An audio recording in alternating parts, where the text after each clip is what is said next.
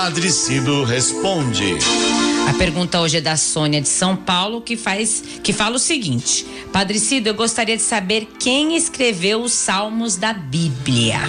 Sônia, o Saltério ou a coleção dos 150 salmos sempre foi um livro de oração para o povo de Israel.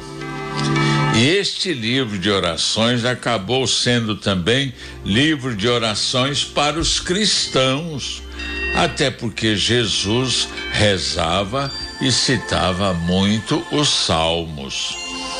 Veja que curioso. A palavra salmos significa louvor.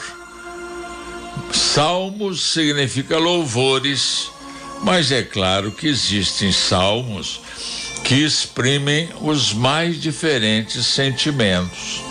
Neles encontramos lamentações, pedidos de perdão, agradecimento, preces cheias de fé, prece no momento da solidão, da doença, da enfermidade. Sendo um livro usado nas celebrações, um livro litúrgico como você, nós temos que toda missa temos o salmo responsorial. Os salmos expressam a oração da comunidade.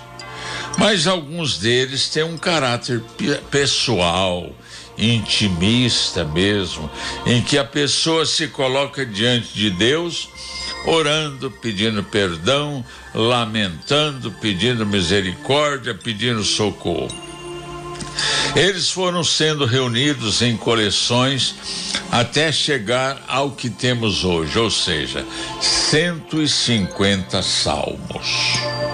Aliás, eu vou fazer um parênteses. Vocês sabem que o terço antigamente tinha 150 Ave Marias, porque o terço foi uma forma do povo rezar, já que eles não sabiam ler os 150 salmos, repetir 150 Ave Maria.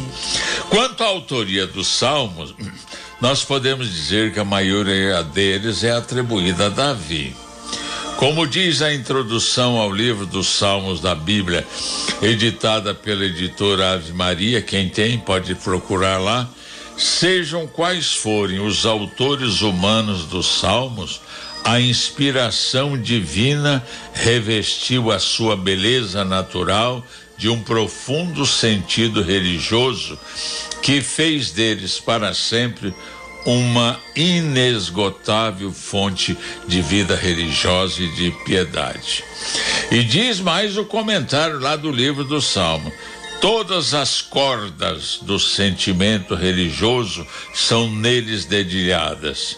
Respeito à majestade divina, gratidão pela divina, pela misericórdia infinita e pelo perdão de Deus, absoluta confiança na providência divina, penitência e contrição ante os, os próprios pecados, tristeza, temor dos perigos que nos cercam, paz, consolação, coragem, obediência, alegria e esperança.